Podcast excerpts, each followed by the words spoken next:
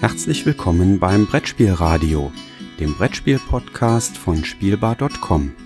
Hier am Mikrofon Jürgen Karler.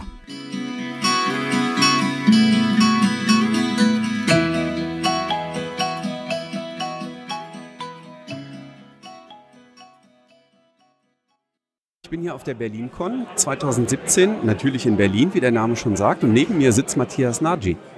Morgen. Das wird anders ausgesprochen, ne? Ja, ja, ist egal. Ich glaube Nige, oder? Nee, ist Er, egal. er schüttelt immer noch den Kopf. Okay, das äh, müssen wir übersetzen.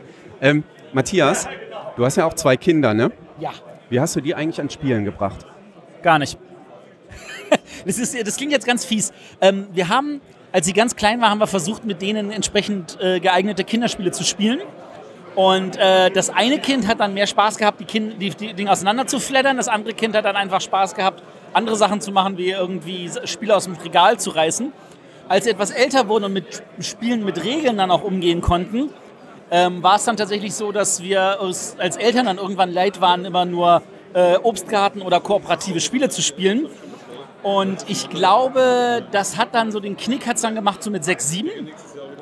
Der Große hat dann, ähm, der hat leider ADS, das heißt, er hatte Schwierigkeiten, dann sich auf Spiele zu konzentrieren, die länger gehen. Ich habe mit ihm dann trotzdem dann irgendwann mit viel, viel Begeisterung, und es ist immer noch sein Lieblingsspiel, Burgen von Burgund. Das spielt er wirklich sehr, sehr gerne, aber für ihn war das so, er kommt an den Tisch, er würfelt, er macht seine Aktion, er geht wieder und spielt mit seinen Matchbox-Autos. Und dann kam er das nächste Mal wieder und er hat mich trotzdem fertig gemacht. Also da, da, irgendwie konnte er das. Inzwischen sagt er, ey, lass mich in Ruhe, ich sitze am Computer und du kannst deinen Kram machen. Der kleine will spielen, der ist aber auch so ein Hibbeliger. Und für den ist aber so, der kann das optisch nicht erfassen, was passiert. Mit dem muss man entsprechend relativ einfache Spiele spielen und das da haben meine, meine Frau und ich auch irgendwann satt. Von da aus gesehen sind unsere Kinder relativ wenig Spieler und da vertrauen wir einfach drauf, dass wenn sie erwachsen sind, dann sie da wieder mit uns spielen.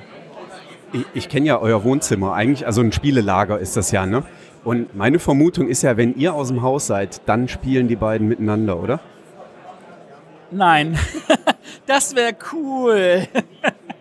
Nee, weil dann müssten sie ja die Regeln lesen, weil sie die meisten Spiele nicht kennen. Und lesen ist ja nun etwas, was Kindern nicht so liegt. Zumindest meinen nicht. Spannende Sache. Ich habe das jetzt mal getestet. Ich bin, äh, ich habe einfach eine, eine Kiste voll Spiele genommen und bin in den Kindergarten gegangen. Hast du das mal ausprobiert? Hast du das mal gemacht? Das haben wir tatsächlich gemacht, als bei unserem Großen. Da sind wir einfach, da war er fünf Jahre oder sowas. Da haben wir tatsächlich ein paar Ki- Spiele genommen. Und es war tatsächlich so, wir haben, glaube ich, nur drei mitgehabt. Das war ja eine kleine Gruppe, acht Kinder. Das, Ich sehe, in Berlin ist, äh, ist Luxus. Acht Kinder in einer Kindergartengruppe, das ist der Hammer. Äh, ja, ich glaube, es an dem Tag waren, glaube ich, nur acht da, sonst wären es, glaube ich, eher zwölf gewesen. Aber das war tatsächlich so, dass ähm, die Spiele dann effektiv hätten da bleiben können. Die wollten das an Dauer spielen.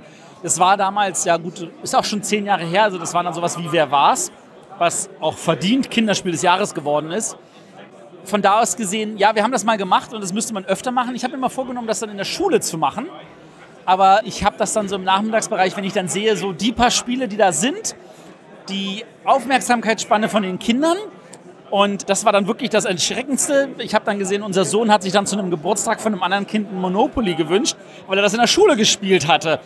Und wir haben natürlich ansonsten kein Monopoly gehabt und das tat mir dann wirklich so innerlich in der Seele weh.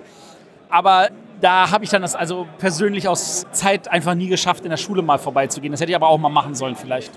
Ich habe das, wie gesagt, jetzt im Kindergarten gemacht und muss sagen, es ist wirklich ein großer Erfolg. Also die Kinder wollen echt spielen und die stehen tatsächlich Schlange, um spielen zu dürfen. Ähm, Und die dürfen immer so, vier dürfen gleichzeitig in den Raum und dann dürfen die ein Spiel spielen, würden gerne weiterspielen, aber dann darf erstmal die nächsten vier dürfen dann rein. Das ist echt cool zu sehen.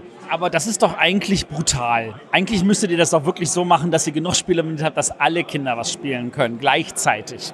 Ja, das ist dann aber wieder das Problem, die Erzieherinnen auch äh, mit dazu zu kriegen. Und für die ist Spielen tatsächlich eine fremde Welt. Habe ich tatsächlich, also da habe ich tatsächlich das Problem nicht bei uns gehabt. Für die war das keine fremde Welt. Aber die haben natürlich auch tatsächlich straffe Pläne in, in, in der Kindergarten, was sie mit den Kindern machen. Also wissen sie genau, an dem Tag machen wir den Ausflug, an dem Tag beschäftigen wir uns mit dem Thema und an dem Tag müssen wir auch irgendwie Sachen, weil die müssen ja auch Umgang mit Schere lernen, mit Stiften etc. Das ist eigentlich tatsächlich straff und das muss man ankündigen, dass man da mal sowas machen möchte, damit sie das überhaupt in den Plan reinkriegen. Wir planen zwei Monate im Voraus. Das ist dann leider nötig, ja. Matthias, wir sind bei 4 Minuten 38, sehe ich gerade. Ich habe mir als Ziel gesetzt für den Podcast 5 Minuten als Limit. Ich danke dir für den Einblick in Kinderspiele und freue mich auf noch ganz, ganz viele Bretterwisser-Folgen. Ja, gerne. Die sind etwas länger als fünf Minuten, aber wir würden das nächste Mal einfach einen fünf Minuten Dungeon spielen, während wir reden. Prima. Danke dir, Matthias. Tschüss.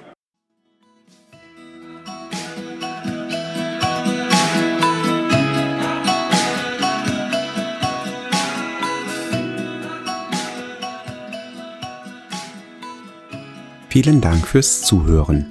Feedback, Fragen und Anregungen bitte gerne an die E-Mail-Adresse info@spielbar.com als Kommentar direkt auf der Webseite spielbar.com oder in den Twitter-Feed spielbar-com.